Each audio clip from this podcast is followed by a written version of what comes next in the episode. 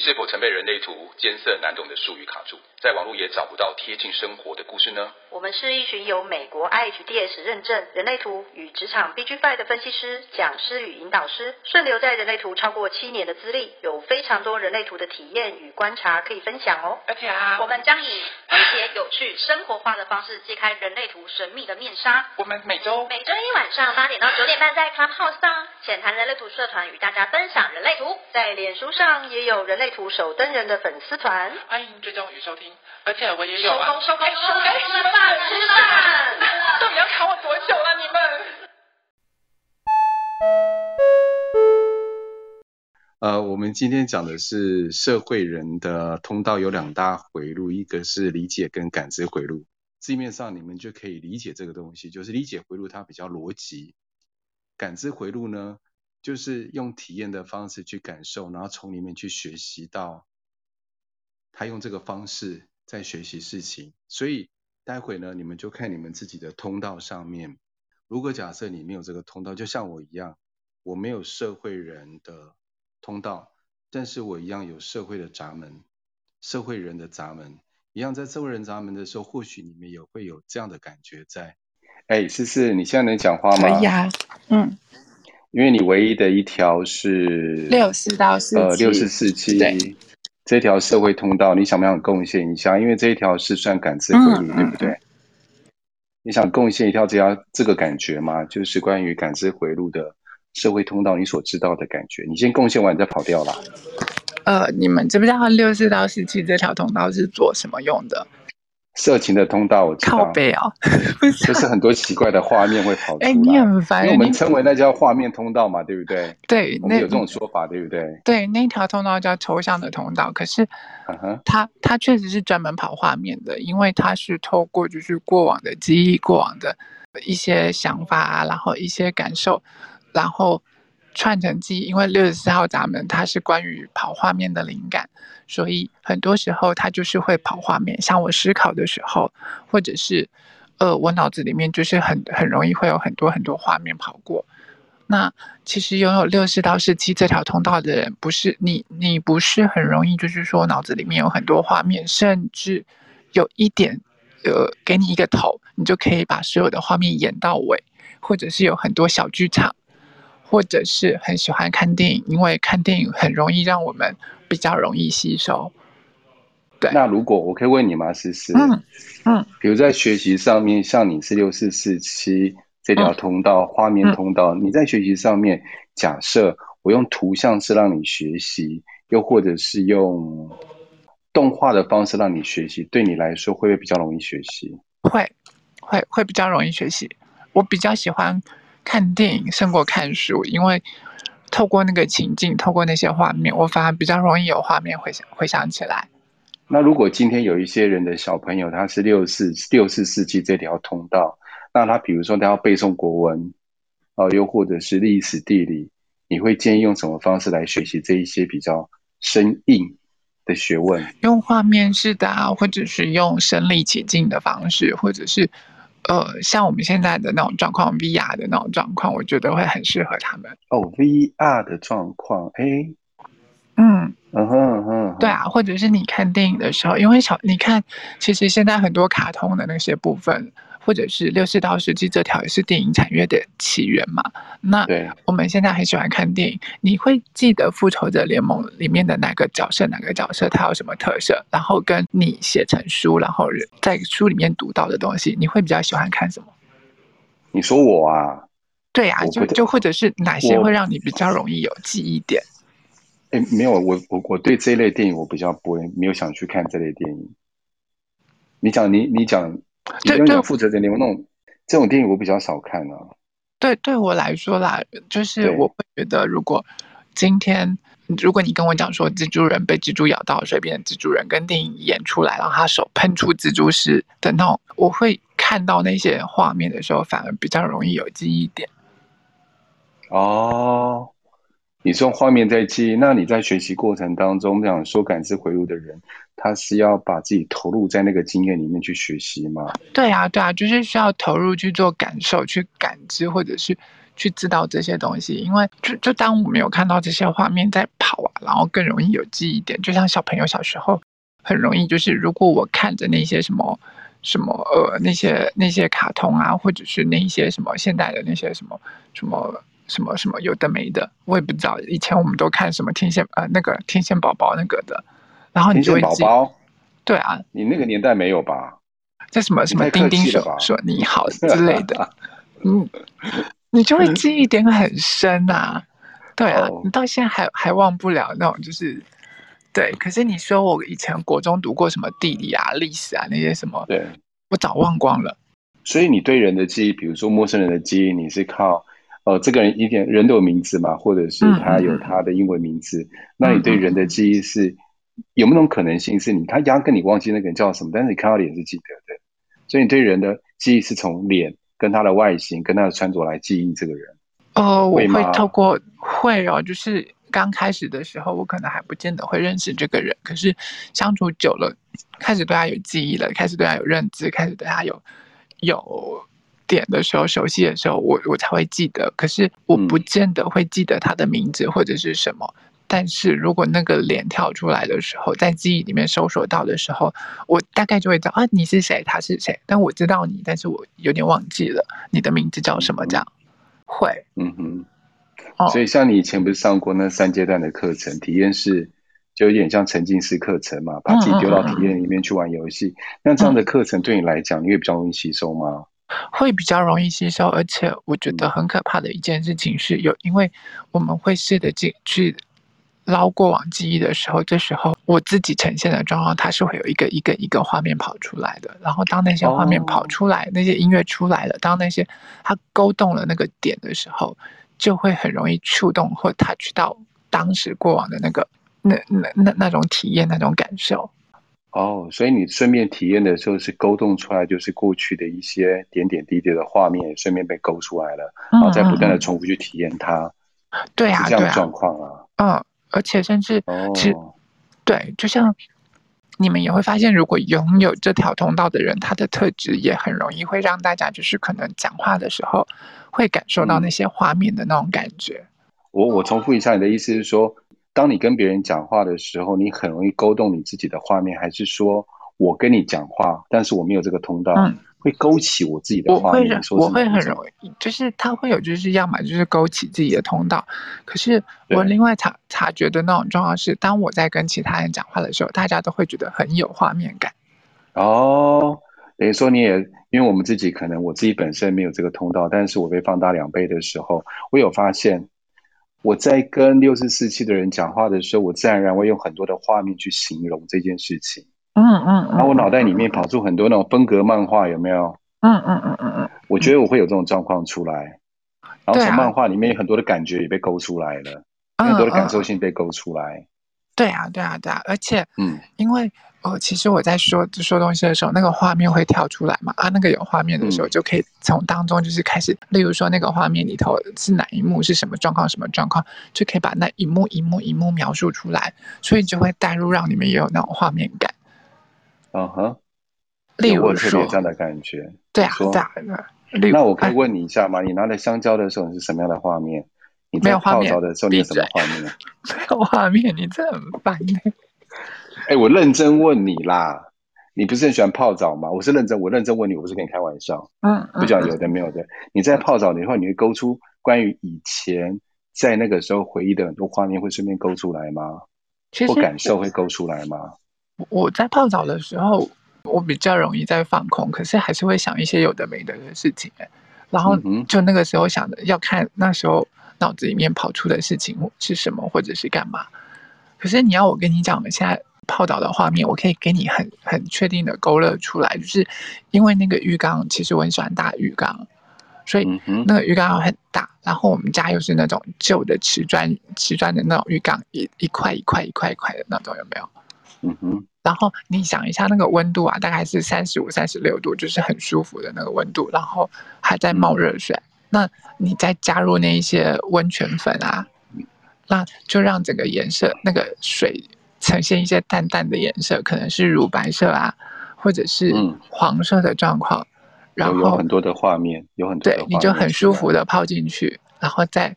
放个热毛巾敷在你自己的脖子上或者是额头上。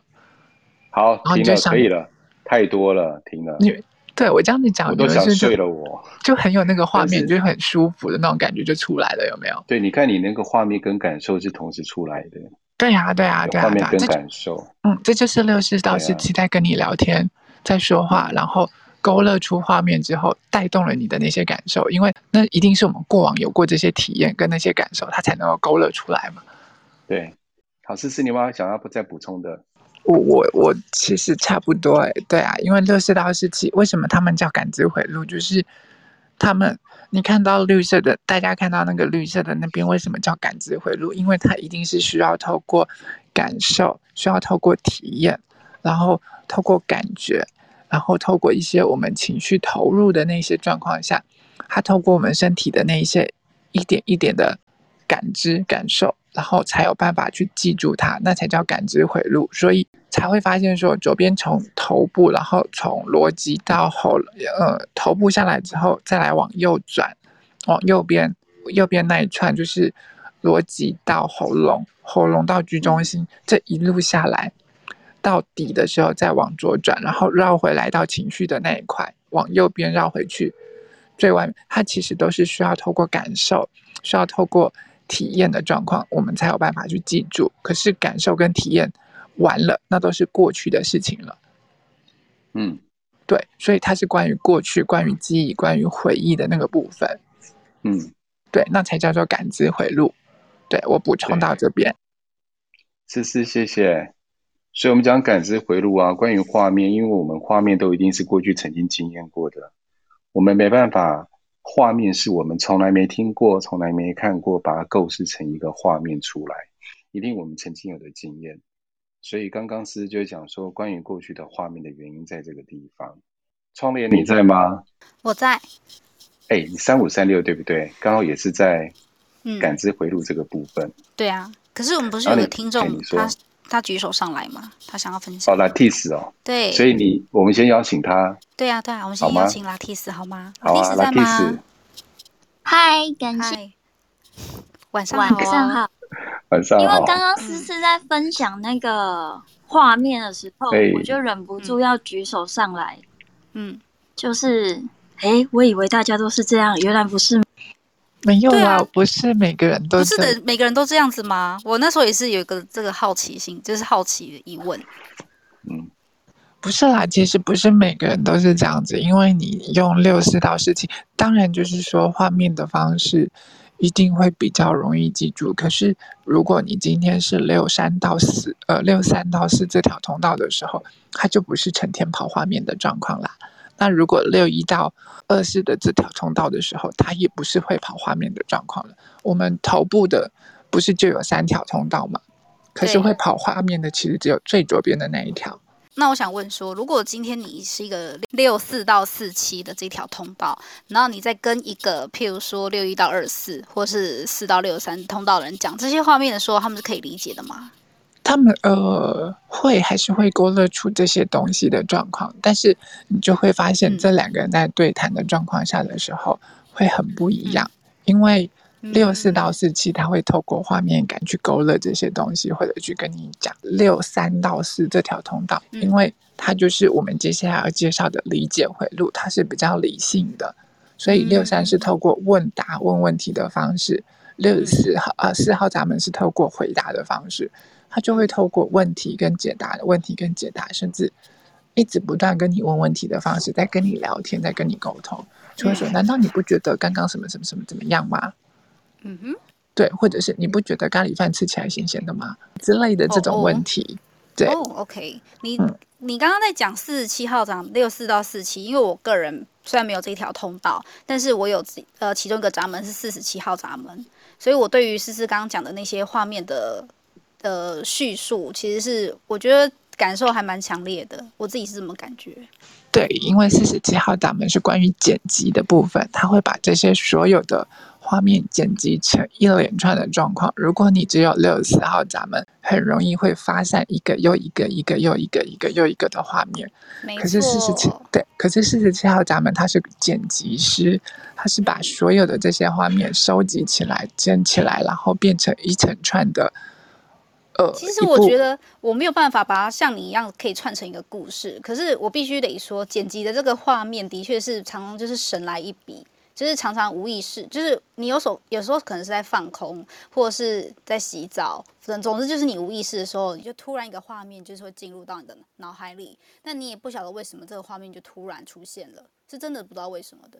然后你就会想起，譬如说，哦，原来那个时候做过哪些事情，然后那时候的体验是什么？我感觉是觉得挺好玩的，但某方面来说也是比较不舒服，因为如果是画面进来是一些比较不好回忆的时候，你就会突然就是觉得心情很差，或者是被那些画面觉得干扰到了。如果你又在工作的时候，因为有时候甚至 even 是工作很忙的时候，那个画面就是就直接就是飞进来这样子，他也没管你在干嘛。我不晓得你会不会这样子啦？啊啊啊！你也会啊？对，而且因为我们是一整条通道，一旦有个画面进来，然后是一些或者是看到了一些画面，看到了一点事情，你觉得那会影响你的时候，然后那个画面起了头，你就会开始想，然后一直想之后，那些小剧场就会开始发散。哦，对，然后你可能会想到，也许会是好的结尾，也许是不好的结尾之类的。哎，窗帘。我刚发现啊，Latice 他有六十四，他有六十四期，所以我想要请他分享这样。对，我也想请他分享。Hello，Latice，因为你是红色的啊，所以你刚刚我们在讲六十四期，我们讲了大概二十分钟，你有没有想分享，或者是你有什么感觉的呢？刚刚听到思思讲那个，就是你们在谈记人这件事情。嗯嗯哼，因为我是只会记得他的脸，跟他讲过的故事。跟他留给我的感觉，但我真的很难记得一个人的名字。我大概要跟他见五次以上，我才能记得住他的名字。哦哦，所以你刚有讲说，包括他的感觉，他给你的感觉，你也会记得。对，但是就是名字没有办法 link 起来。那那个感觉是第一次就记得吗？还是感觉放在他的长相，可能长相一次就记得，那感觉可能两三次才会记得，还是同时都会记得感觉？以我来说，都会记得，就好像那个当下变成一包故事，存在我的脑海中这样。嗯、哦，哎、欸，我不是哎、欸，我有时候就是认识人的时候，嗯、我可能因为没有那条通道，但我只有四期，所以我在记人，我通常是记不住长相，但我可以记住他们的，譬如说我们碰面的时候的感觉，就是。我在我的脑海的画面，就是那个人脸是模糊的，但是他做的事情，或是我当下的感受，或是这个人讲话的口气，就是那个画面我可以记得。那如果我要记得这个人的脸多次点的话，我们就是要多碰面几次。但我名字是反而是记得住的，嗯，好奇，嗯。会吗？那个人，我我脸盲哎、欸，我你们如果哎、欸，我也是脸盲、欸。如果我是马德瑞特，如果我们没有见面，你们全部都是马赛克的脸哎、欸。我我其实真的也是脸盲，而且我很容易记不住那个人的名字，所以其实我都要记很，就是见这个人可能好几次了之后开始有印象了，那个感觉之后才会开始慢慢记住他的脸，然后名字才会慢慢慢慢慢慢的记住。可是久没有叫那个名字就会忘了。所以我记名字真的也很不会，很不会记，没办法，对不对？嗯、对对，反而是那种感受，或者是相处，甚至是看久了就会记得那个脸。嗯，对。可是先忘的一定是名字。嗯，真的真的名字。嗯，OK。那瑞哥哥，你刚刚要问我什么吗？没有，我在想，因为你三五三六也是算感知回路嘛？对，是感知。所以你对于。你对于你自己在生活当中经验的一些感受的事情啊，嗯，你自己本身会感受的比较强烈吗？因为，嗯，呃，我记得有这样说法，就是你经验过的事情，你不会想经验第二次。但是同样的路径，嗯，你可以换着去感受，但是一样的感受，一样的路径，你绝对不会来第二次。绝对不会，这是我已经做过的事情，或是我已经体验过的，我不会想要再做第二次。嗯如果硬要做第二次，那除非是，譬如说换个时空时空背景，或是旁边的人也换掉之类的。嗯、我觉得我比较可以容易接受。可是，在一般如果我把这种想法 share 出去给别人的时候，他们就会说：有啊，你每天的时间，你有可能，譬如说你早上七点出门，跟你晚上七点出门的时候出现在那边的时候是不一样的感受。那的确是，可是对我来说，我就觉得，嗯，可是如果已经走过同样的路了，啊，时间也都换的差不多，去体验过了，我就觉得可以了，我就觉得，嗯，不想再去做任，就是。呃，其他新的就是再去投入那一次那个体验，再做一次这样子。嗯嗯，你不会吗？还是你可以一直 repeat repeat？我我没办法，我没办法重复体验事情第二次。我知道，比如说一个景点，你叫我去超过两次，我就受不了了。换一个换个人跟你去不行吗？换个人可以接受。嗯，但是如果跟同一个人的话，除非我去掉那那个地方，我要走不同的路线。比如说东京好了，一样日本。嗯，我一定要走不同的巷道，去感受不同的建筑，我才有办法走同样的路啊，在那边绕。那我有个问题啊，没办法。那你每天去工作室工作的时候、嗯、的时候，你每天走的都是不同路吗？我我觉得还好，如果去工作室的话，我每天会做不同的事情哦，所以那个经验会不一样。嗯嗯嗯嗯。那像以前上学有没有？以前学校是上学嘛，上课下课，哦，我真的是很受不了，然后一样坐一样的公车。嗯 所以呢，我就选择有时候用走路的，有时候用就是换方式啊，我觉得这样比较有趣。啊哈哈，尽量找乐子做，对，啊不然太无聊啦。嗯，创立你是三五三六哈？对啊。哎，我可我想请教你一下，就是说，因为我爸爸也有三五三六，他也是显示者，然后我常常以前我就很喜欢想要带他去国外玩什么的，然后他每次都告诉我说，他看完电视。就是电视会很容易看到各国的那个风景啊，对对对，对对对，然后都是拍的很美啊，很唯很唯美，所以他都会觉得说看过就好，他觉得他自己根本不用去当地，他只想要看更多不同国家的景点那种感觉。他说那就是一个体验，因为就是他不是讲用体验来讲过啦，所以我不用去了，看过一次再去就会腻，所以你你也会这种感觉吗？我我很好奇，呃，我觉得爸爸可能人生经验走的够多了。哦，我觉得我如果看过，跟我身历其境在那边的感受，我觉得是不一样。有可能画面看到是一样，就觉得哎，欸、真的跟图片看到一模一样哎、欸。嗯、但是如果当时我人在那边，可能那时候的天气，或者是温度，嗯、或者是人不同的时候，我就会觉得那是一种不同的感受。但我的确是，如果它如同画面一样，我应该是就不会再去第二次了。对，那我可以再多请教一点哦。比如说京都不是常常会有，比如说枫叶，它春夏秋冬就有各种不同的景色嘛。嗯、举例京都为例，对。那比如说你也去过京都，嗯、然后你你。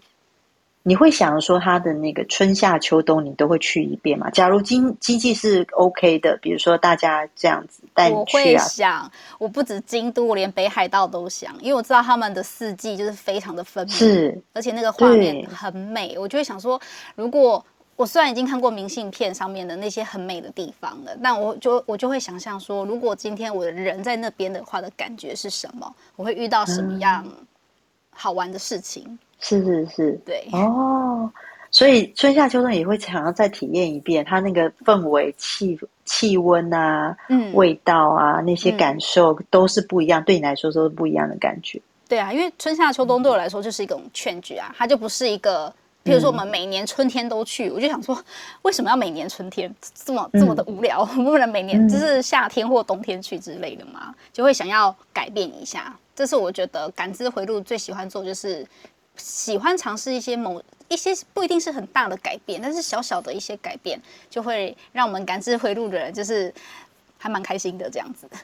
对，然后我可以问更可就，因为我有听过是这样，你说身为师父，他会听到有的没有的，就是说有几个有三五三六的朋友，他会跟我说，他们连因为交男朋友可能交往的时间比较长，嗯。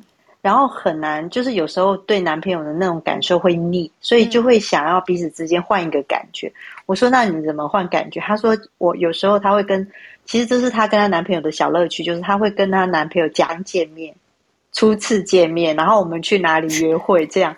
我跟她说好无聊哦，她说 不行，这很无聊哎、欸，这对他说不然就是我们要去不一样的东西，不然就是我们会假装。扮演什么样角色？我说这不是四十一号闸门，我心里这样想啊。对，然后我想说，不会无聊，你们都玩这个会吗？不会无聊啊。一开始还可以啦，但换个人不是更好吗？啊，对了，换个人不是对了，我有四十一号闸门，哦，可是你知道，如果你今天不能换人的时候，那不就是角色扮演吗？cosplay，哦，就是一个情境剧啊。哦，cos，嗯，那我对，就是一个情景剧，不然就是你今天就是穿个女仆装，然后男朋友回来就老爷你回来了。其实我不能想象你穿女仆装，靠北不是我，不是我，我一定是穿我我。所以思思会这样说，一定是他曾经做过这件事情。我没有做过，嗯、但是我能够。那你怎么知道好玩？你怎么知道 cosplay 好玩？对呀，好多秘密哦。对呀，我听到了什么？哎，对不起，我要上班了，哥。哎、欸，还有就是带男朋友去玩那种沉浸式的体验，嗯，有这种游戏，就是比如说，呃，呃，现在有一些什么微醺大饭店啊，那种，当然他们已经就是有点像那种体验式表演体验，然后带她男朋友去玩这样，嗯，他们也很喜欢这种体验。哦，那个我觉得还蛮好玩的。对对对，就是说，她说她或者是带男朋友去体验各种不同的，比如说。嗯，体验人生的方，比如说她就会带男朋友去坐热气球，后来、嗯、或者是比如说他们两个会去尝试高空弹跳，后来她男朋友放弃她去啊，类似像这样，就是在人生中去去体验各自不各式各样不同的感觉，然后去看看两个人之间面对这样的感觉，或者是高空弹跳啊，或者是热气球啊，或者是不同的 cosplay 那种感觉，然后去感觉上两个人之间相处的模式。他说不然。会有一种好像腻的感觉，对，会啊。我觉得我们不是我，我不要讲我们，不是 把全部人拖下。你可以讲你的朋友，你讲你的朋友没关系，不要讲自己，千万不要讲你自己。我对，我们都知道你朋友就是你。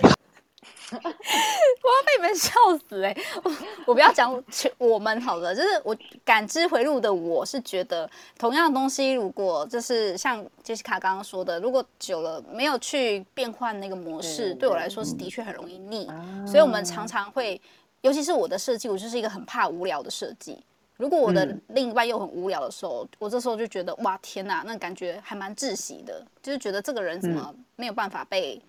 就是被我这些体验，或是我们一起去体验的一些事情，然后会有、嗯、会有更多的感受可以一起分享，这样子。嗯，对。你觉得你自己的感受力强吗？窗帘？我呃，我比较算慢半拍，就是我当下的，就是有点像是所有的所有的画面跟一些细节，我会尽收眼底、嗯。可是我需要大概两到三天的时间去消化这些东西。然后之后才会觉得哇，那时候好像真的蛮开心的，或是感觉那时候很棒啊，或是那时候感觉很害怕，那时候就是觉得很美松之类的。当下当然还是会有，只是就是可能就是很开心的笑之类的。可是更多的那种呃情绪上的感觉是要在后续。我的部分是在后续会发酵起来，这样子。嗯哼，所以相较于刚刚我们讲的理解跟感知来讲啊，嗯、逻辑对你来讲，嗯，你会比较没有感受，对不对？在以如果说以学习啦或体验生活上面，反而是感受性对你来讲，嗯、会对你人生充满比较多的乐趣哦。对，我也蛮赞同思思说的，就是我不确定是因为有四十七号的部分，还是因为感知回路都是这样，就是需要透过用画面的方式来学习。因为的确我在求学阶段的时候，我有发现，如果就是譬如说文字太多，我没有办法把它变成图片化的时候，那个对我来说就是有一点相对的困难度。然后我就会试着想要把它变成一种图片，或是呃图。呃，或者是表格的方式，总之就是他没有办法，我没有办法阅读太大量的文字，我会阅读的非常的慢，但不代表不能读。可是如果把它变成图片或画面的时候，我的学习就会更快。我以前自己有一个习惯，当我要背一个东西，我背不下来的时候，像我中途有学一些关于。比较生硬的东西，比如说风水的东西或姓名学的东西，嗯，那个东西要硬背的，那没办法，那没有逻辑可以推论。对对对，啊，人家的智慧，那我就用画图的方式，嗯、我就要画很多很北兰的图。你自己画一只，我就真的画什么一只猴子，一只猪，那我有背那个生肖嘛，就画一只猴子猪，那两个没有关联性，我就用一些很白痴的方式把它串联起来。然后每次我想到那个图像，我就想到该怎么背。哎，我只用这个方式啊。我们是不是很适合那种什么现在流行什么右脑学英文、右脑开发？他不是都有什么图片教你？我，我还真的去买过。真的假的？英文有没有？Absolution，我特别记得那个是啊，上面阿婆收卫星，然后阿婆用卫，他在用望远镜看卫星，然后我就我就背起来 Absolution，但是我现在忘了它到底什么意思。但是我觉得那时候蛮白痴，我就特别记得特别熟。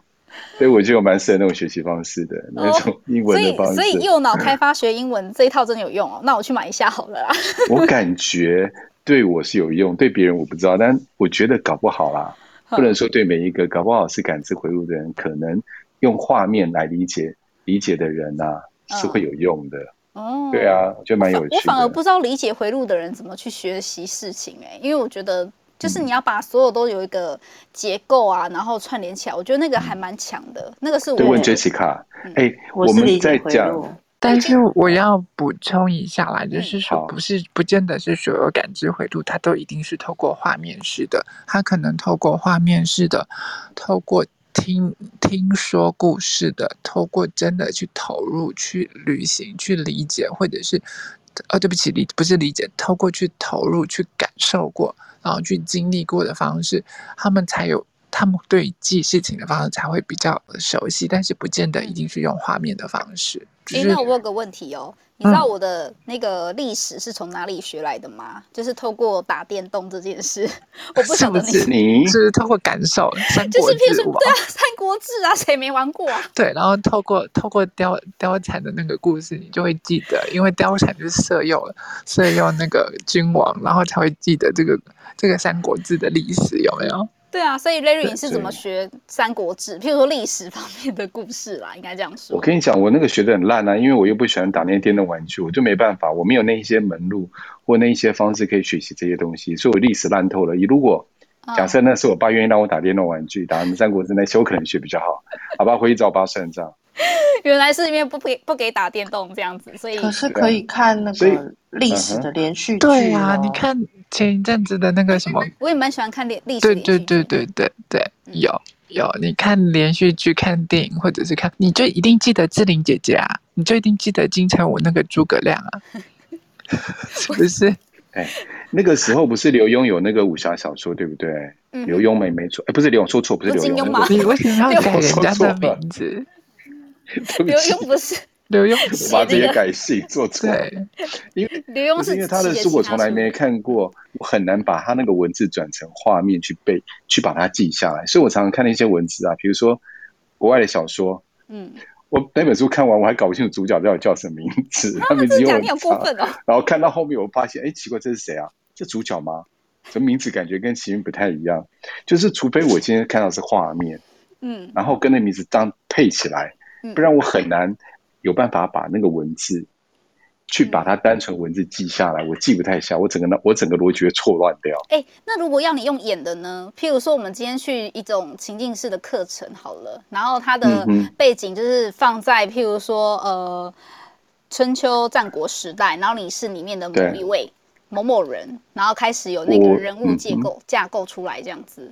我觉得可以哎、欸，嗯。我觉得可以，我可以在里面。对对对，因为我们之前上过，跟思跟跟思思跟飞仙一样，他们上过那种三阶段课程嘛。嗯，那种就是体验式的学习课程。嗯，我在里面的感受性就很强，就是我可以在里面，其实透过我自己本身呃的经验跟学习，我可以勾起我很多的生命经验。嗯哼，然后我在里面有更多的感受，会进到我的体内去。那我有个问题啊，你刚刚说你没有社会人的通道，哎，你只有闸门，所以你是因为有这些闸门的运作，然后也可以帮助你去做这样的学习吗？我好像没有记错，因为我前面几颗星星啊，有几个是有两个是社会通道的闸门，所以它影响我也蛮深的。哦哦，还有我家人的关系，嗯，所以我觉得那个对我来讲也蛮深的。嗯嗯。对，那我想要问你们，就是你你你说你你说你跟思思还有飞仙们去上过情境式的课程吗？对。那其实都有了，关关 Jessica 都有，他们都上过啊，都 全部都没有被邪教毒害。所以你，我是不是 应该去报名表拿出来？报名表。我要，但是你们、你们、你们之后再把那个报名表传来给我。好，你要问我什么？你要问我什么？我要问的是，那除了像 Larry，就是你觉得在这个情境式课程中学习蛮多的部分之外，其他的 Moderator 也是这样子的感受吗？还是有些人觉得还好，就是就就这样子而已？没有体验很强烈哦，真的吗？感受很强烈，那个情绪的张力很大。哦，嗯，被你们这样讲，我真的很想去那个邪教团体试一下。而且就就。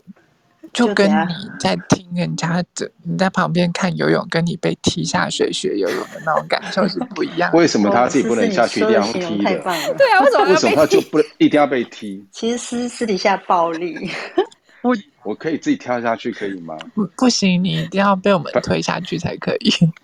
推下去的感觉更强烈，跟你自己跳下去更开心，而且而且有窗帘，你知道在那个里面，你会体验到很不一样的你。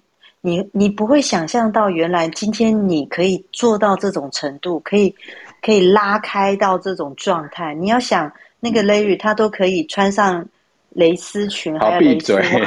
我想听。不要闭嘴。穿上那个我跟你讲，okay, 这这这不是重点，重点是你的整个人的张力啊！你整个人张力就会被拉出来。我本人已经够浮夸了，然后你确定我去那边还可以更浮夸？呃，你可以再乘以十倍。好想去哦！我是认真跟你讲。好了，我们今天不是推销课程，对，我们今天讲是讲体验，不是。其实感知回路就是真的很，就是把自己完全，其实感知回路就是要把自己完全投入在里面。所以他对投入到里面之前，他不要立一个那种，就是没要设一个说我要，嗯，应该这样讲，说我期待会到什么样的程度，不要一个预设立场，就是跳进去。所以有些事你。可能有心理准备，比如说你今天去做大怒神，大概就知道那个体验是什么。因为在下面可能就看了别人在体验这件事。感知回路人有时候在生命中已经等于说那个情境你遇到，你不得不跳下去，或者是旁边就进那个状态，所以在那个过程中你不见得是舒服的，可能是很生气、哦、很难过，嗯、对，然后走不出来，很沮丧、很挫折。可是当你这样子。走一遍完之后回头看，你就会明白说，哦，那时候我要学的是什么。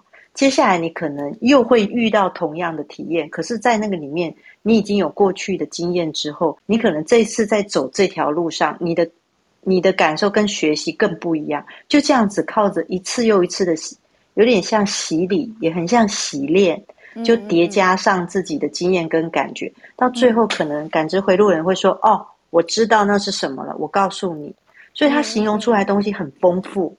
这就是我想要的的体验呐、啊，因为对，应该从刚刚谈话之中，我就一直不断告诉你说，我想要体验有新的东西，因为我觉得那个是没做过的，嗯、所以我才会对你们刚刚讲的邪教课程好像很有兴趣。其实真的很有兴趣，因为我觉得那个好像很好玩，对我来说，而且探索到你没有探索过的情绪。对啊，因为我没有经历过那个东西，嗯、所以我想。显示者已经告知了，我们必须要遵命去做。那个报名表拿出来了，不是？可是理解回路就不是这样子解读世界的。对，理解回路，理解 Jessica，理解回路最理解的就是 Jessica 六三四这条通道，完全逻辑，逻辑脑。哎，你知道逻辑脑要去学习感受性的东西，我就很好奇，他怎么切换过来？那个切换怎么切换的？真的要我讲吗？那你可以不要讲啊，哈，那。焦点我们继续，不要不要让他讲。哎，我想听他讲，不要这样子。对，我有个我有，因为我有个问题啊，像 Jessica，你是理解回路嘛，所以你去参加邪教课程，它是一种那么体验式的课程的时候，你要怎么切换这个部分？你知道，我看着大家大家又哭又笑，嗯，然后我，你知道，我用那种很困惑的表情看着大家，然后想说。这个老师说的好像不是很有逻辑，为什么大家就没有听出这老师说起来的事情好像没有很逻辑？你就说，然后老师有讲话有 bug，怎么对讲师会讲？对对对，讲师会讲，我就觉得没有很逻辑啊，或者是我觉得他在挖坑给大家跳，然后我就在会另外一个角度去看这件事，然后你就很难投入那个情境，你知道很糟，你知道？因为其实那个情，它就是一个情境式的学习，就是一个体验式的学习，可是对我这种。理解回路的人来说，我就会想说，啊，是真的是这样吗？应该是这样吗？过去的经验好像不是这样。然后就看到别人可能在你在你在我的身边，在很感动啊，然后很难过啊，说对，老师说的就是这样子，然后哭到泣不成声。然后我就在旁边想说。他是还好吗？是发生什么事吗？可是你知道，在情境里面，你自己人会有一种就是群群体生活，会很怕自己跟别人不一样。好，这就是我我的问题，就是我会很担心我自己跟别人不一样，所以我就只好装出我自己也很感动，也很难过。对，我很难过，嗯。但是我的大脑一直都没办法理解那到底是什么，你知道，就没有办法投进那个感受里面。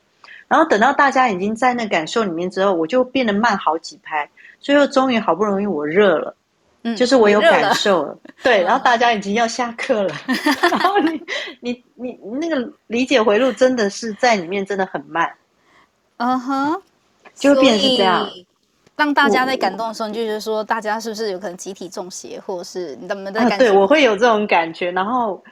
对，就是 Larry 就觉得说你太上脑了，你真的太上脑了。所以你们有被人家讲过你们冷血吗？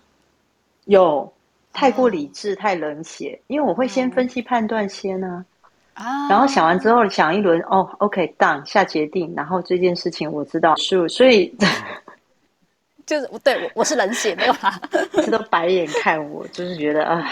我想问，嗯、我想问一个问题，就是 Jessica 那时候在那个课程里面，因为我觉得逻辑的人是很快速能够猜得到下一步他们要干嘛。你会不会因为预测到了之后，其实也许会知道怎么样做，会比较不会被成为焦点？会会会躲起来，会有办法让自己藏，可是就失去那个体验在里面的那个对机会。嗯、我其实觉得逻辑。回路的人是很能够用现在的状态去预测跟推断下一步会发生什么事情，对，然后所以反而会因为这样 见怪不怪，而且非常 对，但是会很冷静的去知道自己如果想求生存，应该要用什么样的态度去面对。对，所以在那个邪教课程里面，基本上我每一次都猜错。那飞仙也是吗？因为飞仙也有参与那个过程。嗯、那飞仙自己是理解回路比较多，还是感知回路，还是你没有社会人通道？我我都没有社会人通道，但是闸门全部都都有。嗯，然后我刚刚就有在像你们在讲那个感知回路的时候，我就在回想，对，这些我都有。然后理解回路，我发现这些我也有，就是那个状态我也有，可是就会变成。同时出现的时候，我有一种一开始不知道发生什么事，等到几次的震撼事情发生之后，我推断出下一步或是那个脉络是什么之后，我就可以预测了。嗯。就我觉得我好像比较常有这种状况。嗯，对。所以理解回路其实会刷掉一些能自己能够体验的经验。如果跟过去自己可能有类似的，但是其实后来我发现，可能跟 Larry 就是认识久。他会打碎我这种。我想就是讲一一个很明显的例子，就是你就会知道说理解回路人。